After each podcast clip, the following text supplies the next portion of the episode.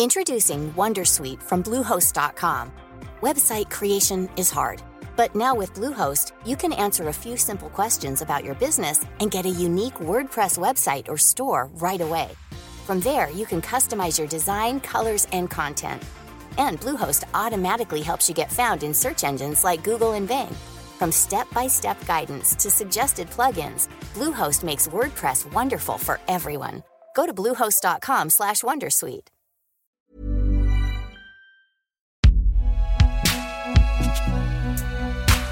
À écouter sur Binge Audio et sur toutes les applications de podcast. Attention, cet épisode comporte des propos et des descriptions qui peuvent être choquants.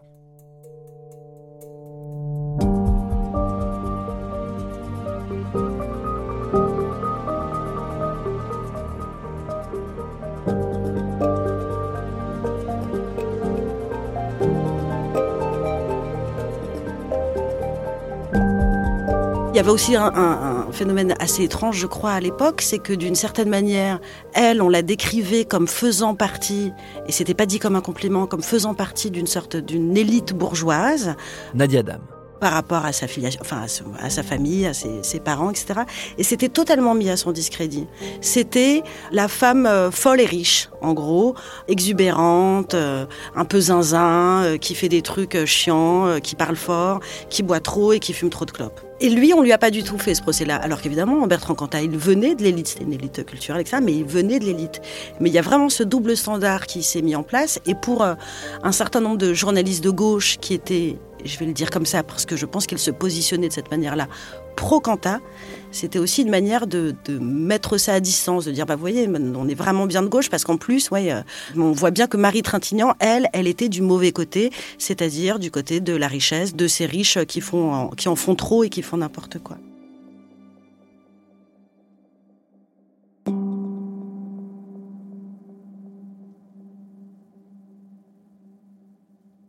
Les faits sont totalement accablants pour lui, et pourtant, elle est également responsable. Anne-Sophie Anne. Elle est aussi décrite euh, comme une femme, donc euh, quelque part légère. euh, Et ça, c'est vraiment aussi, ça fait partie du- de la défense du clan de Bertrand Cantat, de sa famille et de, de son avocat, etc. C'est le, type de défense qu'ils ont choisi, un peu comme, euh, je sais pas, les, les- défenses de, des- du, CAC 40, enfin des grandes entreprises du CAC 40. Tout de suite, c'est les mêmes. On se mobilise. D'abord, on, fait taire les témoins parce que c'est ce qu'ils ont fait. Ils sont décidés donc collectivement de mentir. Puis on discrédite euh, la, victime. Et là, c'est ce qui s'est passé. Donc, euh, son frère dit carrément qu'elle est, qu'elle est bonne pour baiser, euh, comme si c'était une raison d'être battue à mort. Donc, euh, ils ont en plus une forme de rhétorique. On a l'impression qu'on est en, Afghanistan chez les talibans. C'est-à-dire que elle buvait, euh, elle fumait des joints et elle n'était pas vierge. Ah ben, hein, son frère, voilà, quand, quand Xavier Quentin en parle, on a l'impression que son frère n'avait pas d'autre choix que de la battre à mort. On, on marche complètement euh, sur la tête. Enfin, c'est incroyablement faux et, fou. Donc voilà, ça c'est vraiment les, deux choses qui ressortent. C'est à la fois donc le côté puritain finalement de Marie n'était pas la victime parfaite parce que euh, elle était libre, indépendante et qu'elle avait eu une vie avant. Bah finalement elle méritait un petit peu de mourir. Enfin, c'est une sorte de, béatification, euh, alors que vous dites, et c'est de notoriété publique, euh, elle avait choisi une vie un peu bohème, elle cultivait un certain désordre affectif, et elle était capable de, de sérieux excès, tout le monde le sait. Marie, elle a eu plein d'amants, elle a eu euh, quatre enfants avec quatre pères différents et non pas trois, ce que semble oublier justement encore une fois euh, Monsieur Kiechman et euh, la famille Trintignant. Xavier Cantat, frère de Bertrand Cantat, dans Tout le monde en parle sur France 2 le 27 novembre 2004. Euh, Nadine Marquand essaie de nous faire croire que, que Marie est toujours restée en bon terme avec ses ex. C'est absolument faux. Mais bon, ça arrive à plein de gens, ça, c'est pas forcément Ouais, un problème. Euh, ils essaient de nous faire croire que jamais ils ne l'ont vu euh, s'énerver après quelqu'un, se fâcher. Ouais. euh. Et ce qui, est, ce qui est sidérant dans tout ça, c'est que ça a été immédiat. Pour avoir suivi dans la presse des, des procès dans des affaires de féminicide, ça fait partie, je crois, de la défense de l'avocat du mis en cause. C'est-à-dire, ils vont toujours chercher des éléments à charge du côté de la victime, euh, etc. Dans les prétoires, dans, le, dans les tribunaux, pourquoi pas Dans la presse, ça n'a évidemment euh, rien à faire là. On l'a rabaissée, on l'a niée. Soit elle n'existait pas, soit elle existait de la pire des manières, c'est-à-dire la femme qui a rendu un homme fou. Mm. Et ça, dans la littérature, dans la culture, dans le cinéma, on... ça infuse partout ces récits-là, de la femme qui pousse l'homme à la faute, et donc de l'inversion évidemment de la charge et de la culpabilité. Marie Trintignant, elle a été déshumanisée dans le traitement médiatique de l'affaire Quanta. Euh, Lorraine Descartes. Et cette déshumanisation, elle fait aussi écho à euh, ce qui se joue au cœur des violences conjugales et ce qui fait que en fait le féminicide conjugal c'est l'acmé d'un processus de déshumanisation de l'autre qui part euh, dans la banalisation des violences sexistes dans une forme d'humour dans lequel on baigne tous on appartient tous à la même société qui se déclenche aussi avec des insultes une banalisation d'un vocabulaire sexiste avec euh, des violences, le mécanisme de contrôle, euh, des violences aussi parfois sexuelles. Et l'acmé de tout ce processus, c'est le meurtre. C'est ça en fait la déshumanisation, c'est de décider qu'on a le droit de qu'on s'octroie un droit de vie ou de mort sur euh, la victime. Les journalistes et les institutions médiatiques, elles ont un rôle dans, dans, la manière dont elles traitent de ces affaires pour ne pas accentuer ces violences ou y faire écho. L'inversion de la culpabilité, c'est quelque chose qui est au cœur de la mécanique des violences conjugales, c'est-à-dire que très souvent, en fait, ce que j'ai remarqué sur le terrain en interviewant des survivantes ou en, travaillant sur la mémoire de victimes de féminicide, les victimes, en fait, elles se culpabilisent c'est-à-dire qu'elles vont se dire euh, quelque part qu'elles ont un, rôle à jouer dans ce qu'elles subissent. Euh, c'est-à-dire, elles peuvent dire par exemple, oui, mais il était fatigué, ou oui, mais il a eu une enfance difficile. Elles vont chercher des excuses ou se dire. Euh, en fait, elles adhèrent à la logique de, de l'agresseur. Et c'est aussi ce qui explique cette mécanique de culpabilisation qu'une victime va mettre longtemps avant de se poser le mot de victime sur ce qu'elle subit. Et je pense que c'est un préalable à la réparation ou aussi euh, à porter plainte et aussi à alerter l'entourage puisqu'elles adhèrent euh, à cette logique euh, de l'agression. À l'inverse, le responsable, le coupable, lui, va avoir tendance à se victimiser. Et par exemple, les extraits de, l'une des auditions de Quanta ont été diffusés par la presse, et c'est exactement la même chose, c'est-à-dire qu'il va dire que Marie a été entre guillemets hystérique, c'est ce qu'il dit, que euh, lui aussi il a été agressé, il montrait un bleu sur son corps, et que aussi il rappelle que c'est difficile pour lui euh, de, se souvenir, etc. Il parle de lui. Donc elle est devenue très très agressive, très hystérique, et elle m'a frappé d'un coup de poing au visage. Bertrand Cantat à Vilnius en 2003, extrait de l'émission Enquête exclusive sur M6 diffusée le 24 novembre 2019. Elle m'a donné le coup de poing, ensuite elle m'a agrippé. Et tout, et le, le cou, j'avais des traces partout. Et les bras, et tout.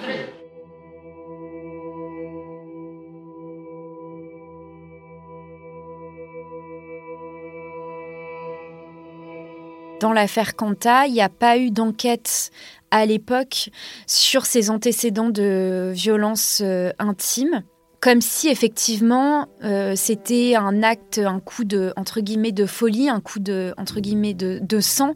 Et cette théorie-là, elle sert souvent dans les prétoires pour euh, servir le storytelling de la défense du. Euh, enfin, peut-être que c'était pas prémédité, mais en tout cas rien ne laissait présager ce passage à l'acte meurtrier, etc. Alors qu'en fait, dès qu'on commence à s'intéresser à ces histoires, on se rend compte que non, ça vient pas de nulle part et que ça s'inscrit en général dans des antécédents de violence et qu'en tout cas, pour euh, lutter contre ces meurtres et ces violences, il faut les réinscrire dans un, dans un contexte plus global de violence pour les expliquer. C'est pas euh, des passages à l'acte isolés, ne serait-ce que parce qu'en fait, il y en a environ un tous les trois jours, un tous les deux jours et demi en France, et que en fait très souvent ça s'inscrit dans des violences euh, systémiques.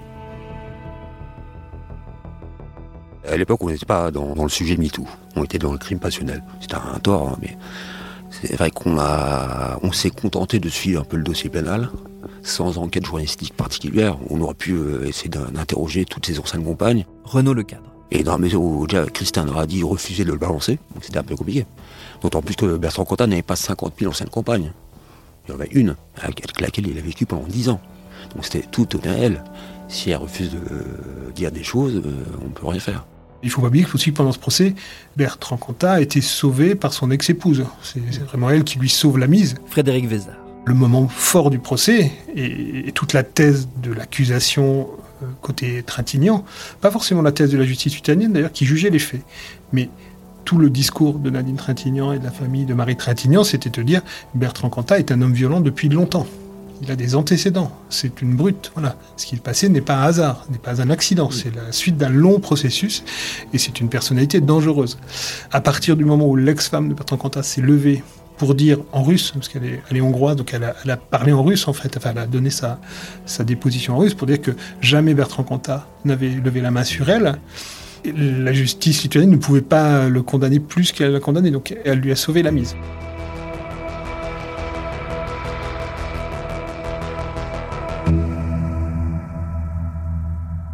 Le destin de Christian Radi, c'est vraiment euh, l'histoire la plus tragique, quelque part, euh, parce que c'est D'abord, c'est la femme abandonnée qui a été quittée, euh, je crois, cinq jours après son accouchement, quand même, de son deuxième enfant pour Marie Trintignant, qui est malgré tout restée digne du début à la fin, qui, au moment où son mari bah, tue sa maîtresse, vole à sa rescousse, part tout de suite immédiatement à Vilnius pour le soutenir. Je, devais être à cet endroit pour essayer de comprendre, pour essayer de d'aider.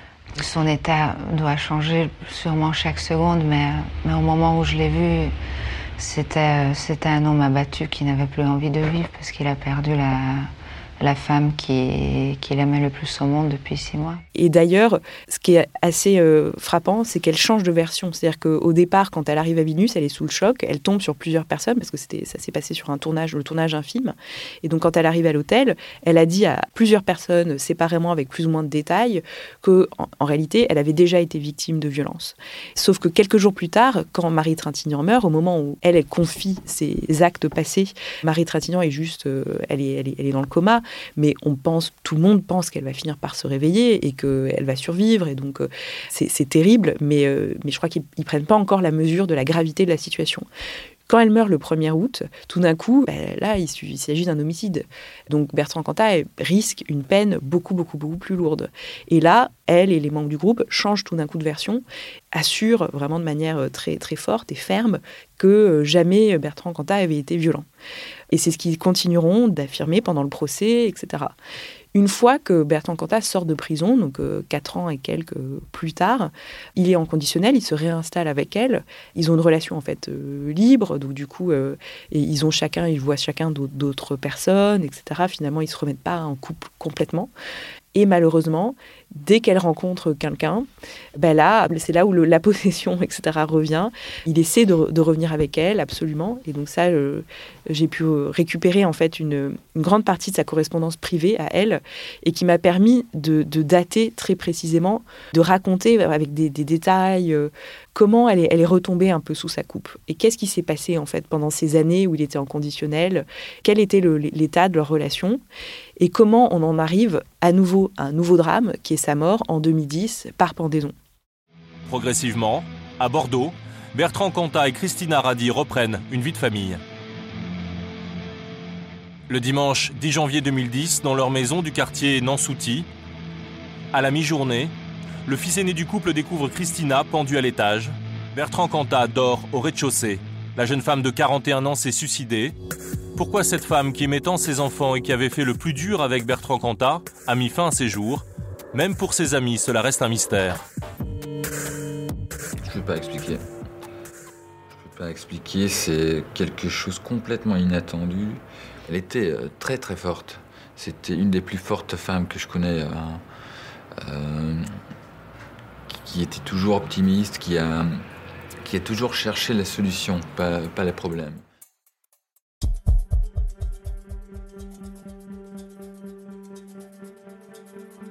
C'est complètement euh, asymétrique euh, tout le travail sur le passé qui a été fait. Rose Lamy. Euh, je pense que on le ferait le travail maintenant parce que justement on a compris que c'était un système de violence, que c'était structurel et qu'en fait il y avait rarement un passage à l'acte unique. Moi c'est ma thèse, hein, j'en parle souvent, mais je pense que la catégorisation de ces violences-là dans la rubrique des faits divers, ça fait qu'on ne peut pas les analyser à la suite. En fait, à chaque petite histoire, il y a une résolution comme un conte. Et on n'a pas pu prendre la mesure du fait que ça se produisait tous les deux à trois jours. Donc là, on a quand même travaillé sur le fait de mieux les, traiter et de les mettre en lien et de, faire prendre conscience au monde qu'en fait c'était structurel.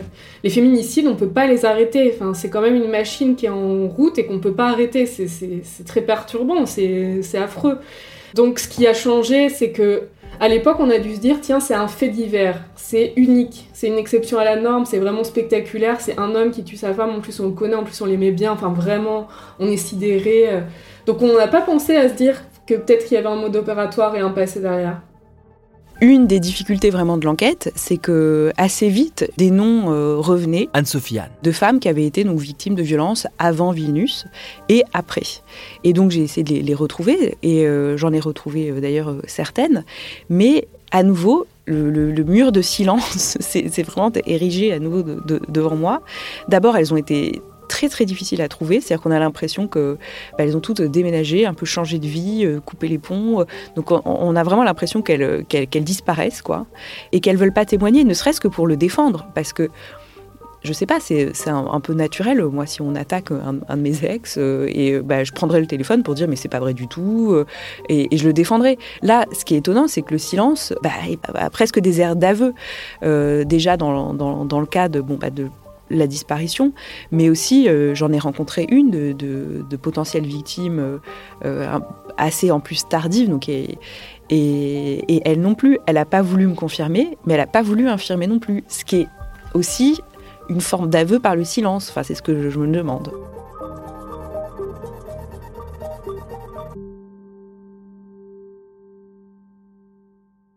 Les gens ne veulent pas parler. Et je commence à comprendre que dans les cas finalement de, violence conjugale, bah, c'est le silence est l'arme la plus redoutable vraiment des, auteurs de féminicide. Et, cette affaire, quant à, euh, aussi bien dans le cas de Marie Trintignant que de Christina Radi, ne fait absolument pas exception parce que personne ne, veut me parler, ou en tout cas avec extrêmement, extrêmement, extrêmement de, difficultés. Je finis par quand même avoir des témoignages, mais alors après des tractations euh, incroyables. Et quand euh, le mouvement MeToo euh, arrive, à ce moment-là, moi j'ai vraiment un, sentiment d'enthousiasme et de, et, de soulagement très fort parce que je me dis tout de suite que la suite logique, après avoir dénoncé donc euh, les violences sexuelles, bah, ça serait formidable donc dans, le, prolongement de cette vague, de dénoncer aussi les violences conjugales, parce que le silence, c'est au cœur de toutes ces affaires. Et, si on parlait, si on libérait cette parole, euh, je sais que les féminicides baisseraient. Donc c'est une question de vie ou de mort de parler à ce moment-là. Donc on sort donc cet article dans le Point qui s'appelle euh, donc Affaire Quanta enquête sur une omerta, parce que l'omerta est vraiment euh, au cœur euh, du sujet à la fois des violences conjugales, mais de l'affaire Quanta. Une omerta, c'est une décision collective de, taire des éléments. Et c'est exactement ce qui s'est passé. C'est-à-dire que le groupe, l'entourage, même l'entourage un peu plus euh, éloigné, c'est-à-dire aussi, a priori, bah, la Maison 10, etc., plus un certain milieu politique dont, dont il se revendiquait, l'a protégé pendant des années. Donc l'article sort fin 2017, donc quelques mois après MeToo, moi j'ai donc cet espoir fou que, notamment dans mes témoins et certaines femmes que j'ai pu rencontrer, qui a priori sont d'autres, de nouvelles victimes, vont en fait du coup être convaincues qu'elles sont accompagnées, qu'elles sont pas seules, qu'elles peuvent parler, que c'est le moment. Et puis là, énorme surprise, euh, c'est pas une, une, vague de, de, paroles qui, qui déferle, c'est plutôt euh, des vagues d'insultes, de menaces, et puis une forme de voilà de rétractation, autant sur les questions de violence sexuelle, il y a eu une vraie libération de la parole, mais alors sur les questions de violence conjugale, pas du tout. C'est-à-dire que euh, on sent qu'il y a une quelque part dans les certaines jeunes féministes, tout d'un coup une nouvelle voix qui commence à émerger, qui était qui existait avant, mais qui était tellement marginale, qui était toute, toute, toute, toute, toute petite. Mmh. Et donc, il y a quelque part un peu d'espoir, mais alors, c'est pas du tout euh, massif. Et puis surtout, euh, c'est, je reçois donc des, des, centaines et des centaines d'insultes, euh, de menaces, mais ce qui est le plus choquant, c'est que la plupart, enfin beaucoup de ces insultes concernent mon sexe. C'est-à-dire que c'est, euh, je suis traitée de, bah, de pute, de mal baisée. Euh, c'est-à-dire que ça revient toujours à ça finalement, à, chaque fois me ramener à mon sexe comme si, bah, si, euh, enfin, un homme aurait très bien pu faire cette enquête. Il n'y a absolument aucune différence. Et, et malgré tout, non, d'être toujours ramené à ça, je crois que c'est ce qui m'a le plus humilié finalement. En fait, moi, je suis euh, de toute façon de nature assez pessimiste et sur ces affaires-là encore plus. Nadia Dam. J'ai pas l'impression que les choses aient tant progressé que ça, c'est-à-dire que euh, oui, depuis cette affaire-là, on ne traite plus les féminicides comme des faits divers. Et encore, il suffit d'ouvrir n'importe quel journal, euh, encore une fois, ou d'écouter un flash info pour euh, entendre que c'est traité comme un fait divers et non plus comme un fait de société massif. Il y a un problème de société massif. Je pense qu'en tant que journaliste, on n'a pas totalement fait le job non plus. évidemment, les choses ont nettement, nettement évolué, surtout depuis là, ces deux, trois dernières années, davantage que, là, en 20 ans. Je suis pas sûre que ça ait été un, vrai euh, turning point, en tout cas dans le traitement médiatique de ce type d'affaires. Il restera toujours des gens à qui on va donner la parole en plus pour euh, défendre quant à, non pas en tant que meurtrier, sa personne n'a évidemment osé dire qu'il était innocent ni rien, mais comme euh, victime de lui-même. Moi, j'ai toujours peur du backlash, et sur une affaire comme celle-là, évidemment qu'il faut, mm. qu'il faut s'y attendre. Et, et je, non, non, je ne suis, pas, je suis pas du tout optimiste.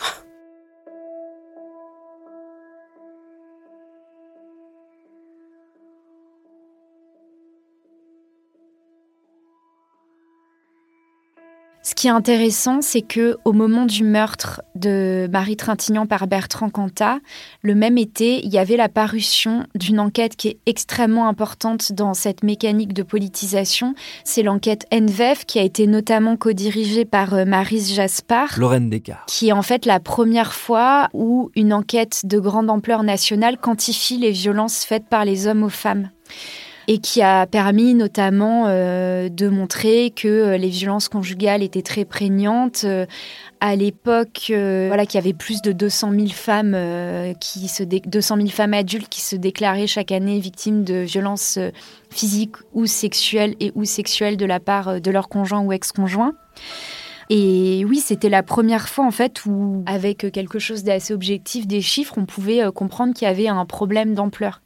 En parallèle, de l'autre côté des Pyrénées, en Espagne, il y avait un immense débat public politique pour politiser ces violences de manière précurseuse, puisque ça avait fait suite euh, au féminicide d'une dame qui s'appelait Ana Orantes et qui avait quelques semaines, il me semble, avant son meurtre, parlé à la télévision pour raconter ce qu'elle subissait. Et elle avait été tuée et ça avait provoqué par, un, par son ex-mari et ça avait provoqué une vague d'émotions inédites en Espagne qui avait été le préalable à la politisation et ensuite au vote par le gouvernement Zapatero qui avait été conseillé par des militantes féministes de l'époque à une loi pionnière encore aujourd'hui en Europe, la loi intégrale contre les violences de genre qui euh, a euh, mis en place euh, une réponse très large à ces violences, c'est-à-dire la lutte contre les stéréotypes à l'école, dans les publicités, mais aussi la création de tribunaux spécialisés pour juger les violences conjugales.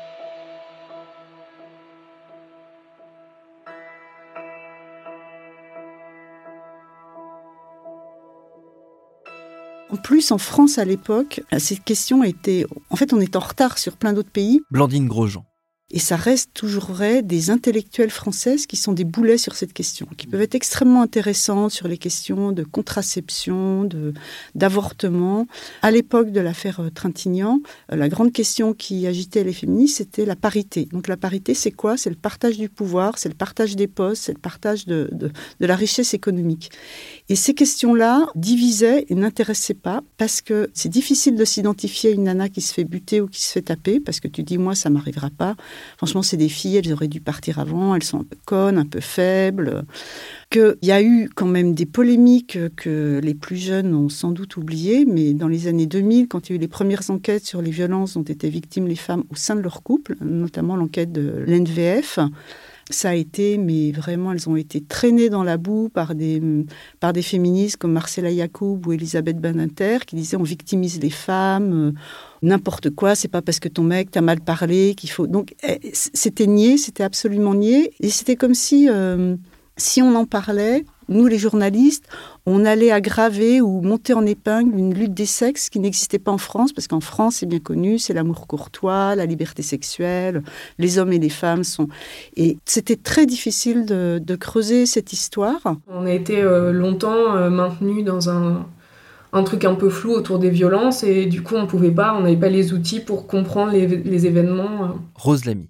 Bah, je le redis, hein, si, on passe, euh, si, on passe une vie à entendre que les féminicides c'est des accidents, des disputes qui tournent mal, des crimes d'amour et qu'après on allume la radio et qu'il y a Johnny qui dit euh, je l'aimais tant que pour la garder je l'ai tué, si on ouvre un Shakespeare et qu'on voit que des féminicides, comment on peut avoir une vision euh, lucide de ce qui s'est passé quoi. Et là, pour moi, c'est vraiment les réseaux sociaux qui ont été une plateforme alternative euh, aux, médias qui ont pu dire attendez, euh, on se calme, enfin on, on reprend notre souffle 5 minutes.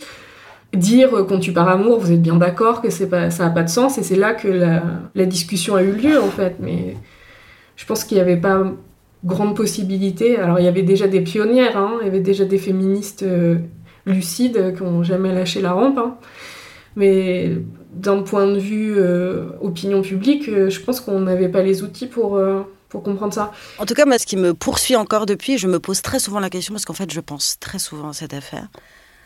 C'est, je me demande, comme beaucoup, quelle aurait été la nature du débat si les réseaux sociaux avaient existé. Et je le dis vraiment avec, avec naïveté et sans esprit de je ne sais pas, en fait. Aujourd'hui, par exemple, un tel événement arriverait avec euh, les réseaux féministes tels qu'on les connaît, les personnes, les femmes qui s'expriment sur Twitter telles qu'on les connaît. On ne laisserait pas passer euh, les choses qu'on a laissé passer, euh, qu'on a laissées à l'époque. Effectivement, peut-être qu'à ce moment-là, on aurait pu commencer à parler d'affaires comme celle-ci comme relevant de la violence machiste. Et c'est un mot qui n'est pas du tout apparu à l'époque. On ne parlait pas de violence. On parlait, encore une fois, on empruntait au langage du romantisme, etc. On parlait très peu de coups. Les rapports d'autopsie sont arrivés euh, plus tard. On n'a pas euh, évoqué cette affaire dans sa crudité. Et il y a une, euh, une femme, une amie de Marie Trintignant, qu'on entendait, je crois, déjà à l'époque, mais qu'on n'a pas voulu écouter, qui s'exprimait déjà, euh, Lio, qui a toujours dit ce qu'on dit là aujourd'hui, avec, euh, avec une force, avec une acuité, avec une précision. elle, a, toujours martelé que c'était un féminicide. Elle a toujours décrit Quanta comme il était, c'est-à-dire un monstre, Marie Trintignant telle qu'elle était, c'est-à-dire une victime, la victime de violences sexistes et machistes. Et on ne l'écoutait pas, cette femme-là. Et je me rappelle, j'ai revu il y a pas très longtemps des, des extraits de plateau où elle était chez Ardisson ou chez machin et tout. Et ben c'était pareil, on l'a reléguée à la même place que Marie Trintignant, c'est-à-dire la vieille folle. Dire que Marie était responsable de sa mort avec lui, que c'est la passion et l'amour qui l'ont tué, non, l'amour n'apporte pas la mort. Ou alors c'est une erreur. Lio, dans Tout le monde en parle sur France 2, le 7 janvier 2006. Et que quand j'entends Hubert Félix Thieffen qui dit Ronge tes barreaux, mon ami, nous t'attendons dehors, on t'a volé ton amour. Mais qui lui a volé son putain d'amour? Marie est morte sous ses coups. Dans un visage tuméfié, il a laissé mourir dans son lit alors qu'il aurait pu appeler les secours. Et moi, je trouve une seule chose, c'est que tant que les femmes accepteront d'être victimes au nom de l'amour, c'est foutu. À bas Bridget Jones, à bas Bridget Mais Jones. quelle Bridget je ne Jones veux plus de Bridget Jones. Je veux Mais des qui femmes parle qui de soient Bridget respectées. Jones ici Eh ben moi, je pris dis. Parce qu'on en a parlé avant à cause, Voilà. de, à cause du prince ouais. charmant. Bien. Oui, oui, elle y va. elle- Je veux dire, la question, elle était déjà posée par les féministes. Après, euh, ben, il y a toujours une latence avant que l'opinion publique euh, entende euh, les revendications féministes. Donc euh, là, il a fallu euh, presque 20 ans, euh, à force de travail et de, de, de marteler que les crimes passionnels n'existent pas, ça devienne une grande cause du quinquennat, que ça rentre dans le dictionnaire, que ça rentre dans les prétoires. Enfin, tout ça, c'est quand même... Enfin, nous, moi, à l'époque, pas du tout, mais les féministes avaient déjà lancé le débat en 2003. La, question, c'est toujours le temps de latence à accepter une idée féministe. Il faut qu'on passe par tous les, tous les trucs habituels. C'est extrémiste, euh, elle déteste les hommes. euh, voilà, toujours tout. On fait diversion jusqu'à ce qu'on puisse plus, mais en attendant, on perd du temps. Et oui, c'était une occasion manquée euh, de la société d'utiliser cette affaire pour avoir un grand débat. Mais ce débat, on n'est encore pas vraiment capable de l'avoir en 2023, donc je pense qu'on n'y est pas encore.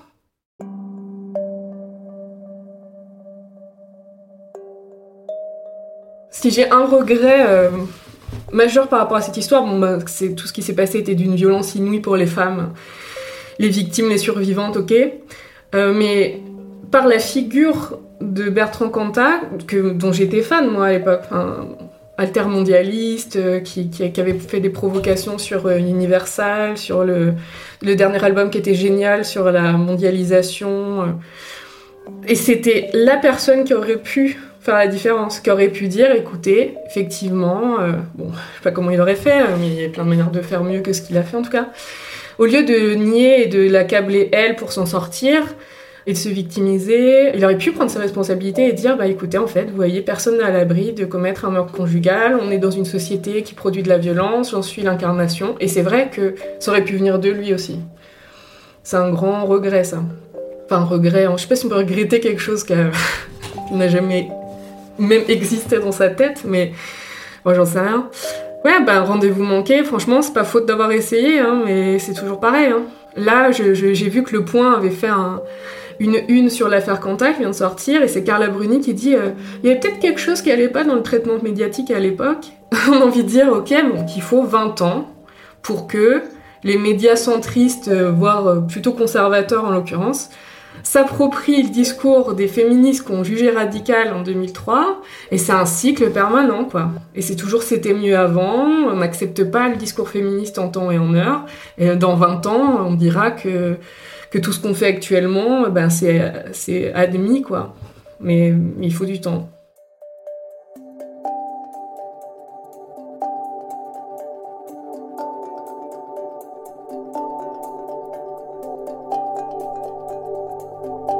À suivre.